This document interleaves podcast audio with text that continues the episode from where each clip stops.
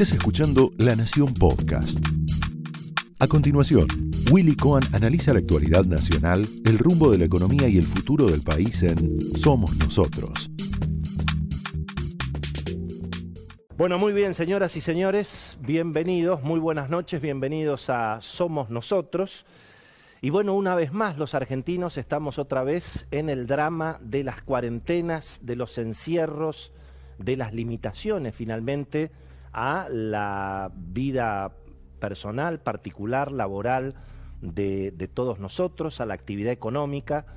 Em, probablemente, incluso escuchando las voces más moderadas de lo que podríamos llamar la patria sanitaria, eh, hay muchas, muchas personas muy serias que efectivamente están planteando que tal vez no quedaba otra solución frente a esta situación tan complicada.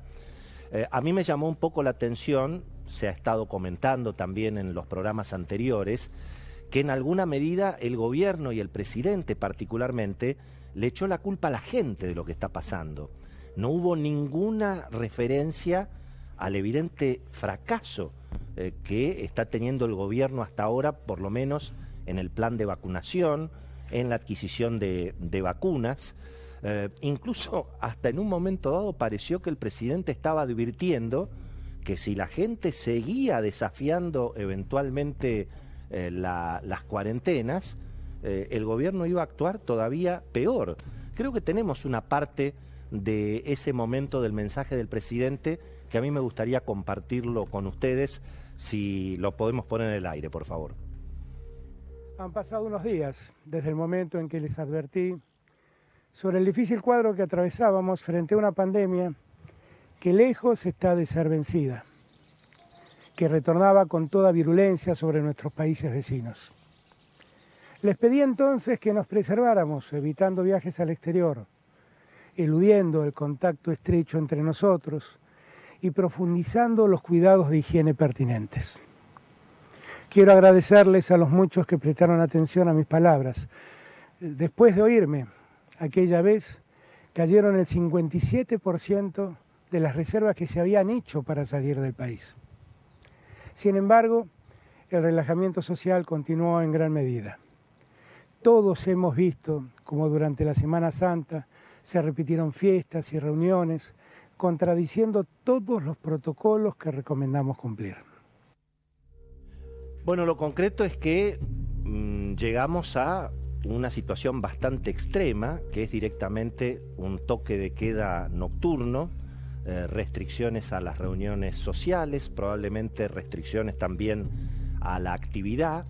Atención que hay que esperar la letra chica de los decretos, hoy fueron los anuncios, mañana ocho y media de la mañana habla Axel Kisilov, eh, o creo que, perdón, ocho y media habla el jefe de gobierno porteño Horacio Rodríguez Larreta, luego será el turno del gobernador de Buenos Aires, Axel Kisilov, y eh, atención porque a esta misma hora se están definiendo letra chica de los decretos que van a ser importantes a la hora de fijar realmente, bueno, cuáles van a ser las actividades permitidas y hasta dónde las restricciones en el transporte público finalmente eh, van a afectar lo que el gobierno dice que no quiere afectar, que no se quiere afectar ni la educación, ni el comercio, ni las fábricas, pero en la medida en que la gente tenga dificultades para llegar a los trabajos, eh, esto va a, ser, va a ser complicado. En principio, todas las personas que tienen permisos eh, para trabajar no van a tener que volver a tramitarlos y van a poder seguir trabajando, pero insisto, va a haber que esperar hasta la, hasta la letra chica que se va a conocer justamente mañana. En términos económicos, en términos de humor social, bueno, esto es un golpe durísimo, es un retroceso evidentemente, recién lo comentábamos con Luis Majul, los sectores de la clase media en definitiva van a ser los más afectados, tanto por, porque se afectan muchas actividades que ya se están desarrollando y también para quienes son prestadores, ni hablar en todo lo que tiene que ver con el sector gastronómico, turístico, esparcimiento, entretenimiento, que es una actividad económica naturalmente muy, muy importante. Por ahora, en principio, estarían garantizadas las clases, aunque la verdad es que las universidades siguen cerradas, muchos colegios secundarios no están eh, con la presencialidad que se había prometido. Y hoy el propio ministro de Educación dijo que lo de la presencialidad, bueno, habrá que ir midiéndolo según el ritmo de los contagios. Así que casi, casi le diría que ni siquiera las clases están garantizadas eh, por ahora en, las próximas, en las próximas semanas. En términos económicos, bueno, obviamente las expectativas van a complicar, desde luego, bueno, el, manejo de la política antiinflacionaria, porque el gobierno va a estar presionado a tener que, bueno, otra vez emitir eventualmente o profundizar la situación de déficit fiscal para asistir a trabajadores, a empresas. Por ahora el equipo económico dice que va a tratar de restringir, que no están dadas las condiciones para volver al IFE, al ATP, pero en la medida en que estos anuncios que se han hecho por tres semanas, pero muchos especialistas dicen que va a haber que seguir adelante con las restricciones, porque obviamente el problema es que faltan vacunas, el problema, el problema no es de la gente, el problema es que faltan vacunas. Y ahí el gobierno tiene parte de responsabilidad, tal vez no toda, pero tiene una enorme responsabilidad. Piensen ustedes que después de un año de cómo, de cómo se han dado las cosas, todavía la Argentina no accede a las vacunas de primera calidad que se producen en los Estados Unidos. Esto es algo que no ocurrió jamás en la historia sanitaria argentina.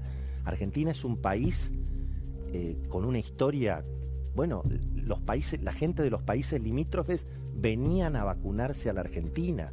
Eso es lo que ha ocurrido a lo largo de la historia. Eh, jamás la Argentina tuvo un problema de abastecimiento de medicamentos. Los medicamentos del primer mundo siempre estuvieron disponibles eh, en la Argentina para las obras sociales, para obviamente los hospitales.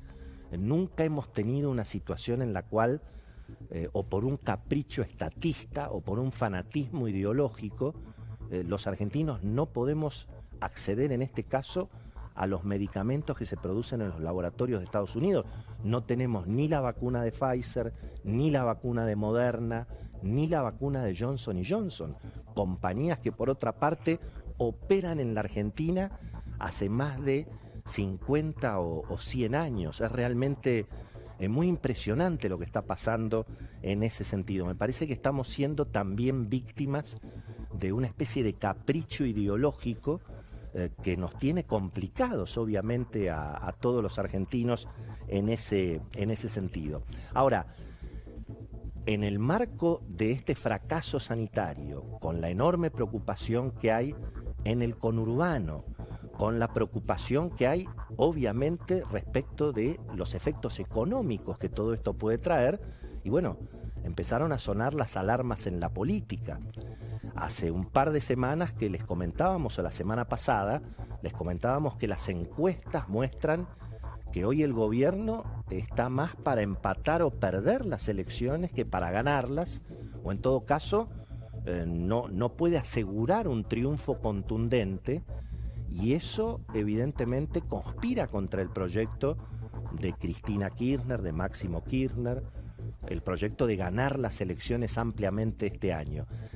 Y bueno, y da la sensación que en principio hay todo un grupo que hoy está dominando el gobierno, que tiene que ver con los intereses de la provincia de Buenos Aires, bueno, que han decidido que acá en agosto no se vota.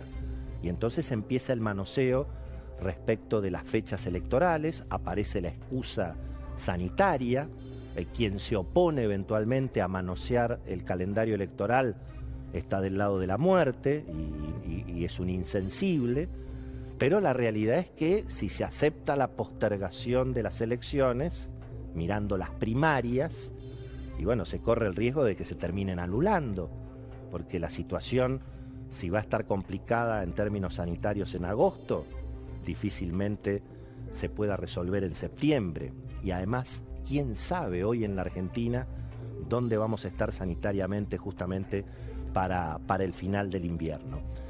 Lo concreto es que esta, esta liga bonaerense de la que va a hablar hoy mucho Beto Valdés, eh, prácticamente es la que está tomando las decisiones económicas, sanitarias y políticas.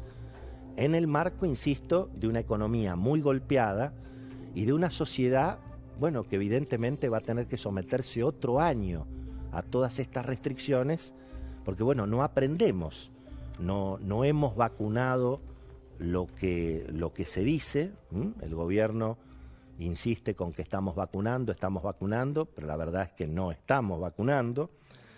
Em, y volveremos entonces a los encierros administrados, ¿eh? volveremos a ser víctimas, evidentemente, de, insisto, de este capricho estatista de no permitir ni siquiera que el sector privado ayude en el marco de la vacunación, de la obtención de vacunas, de la distribución, eh, sin perder obviamente el control del Estado sobre la situación. Pero en eso estamos. Hoy el presidente Alberto Fernández anunció entonces una nueva cuarentena eh, casi prácticamente una, una cuarentena encubierta y lo hizo de esta manera. Decidimos tomar medidas específicas en función de lo que ya hemos aprendido acerca del comportamiento del virus y acerca de cuáles son las actividades de bajo y de alto riesgo para el contagio. Por eso hemos adoptado diversas medidas que regirán para todo el país y otras más específicas que alcanzarán a zonas de mediano y alto riesgo epidemiológico y sanitario. Vamos a suspender para todo el país los viajes grupales de egresados y egresadas, de estudio y también de grupos turísticos. En las zonas del país consideradas de mediano y riesgo eh, epidemiológico y sanitario es facultad y responsabilidad de gobernadores y gobernadoras adoptar en forma temprana medidas que disminuyan la circulación para prevenir los contagios.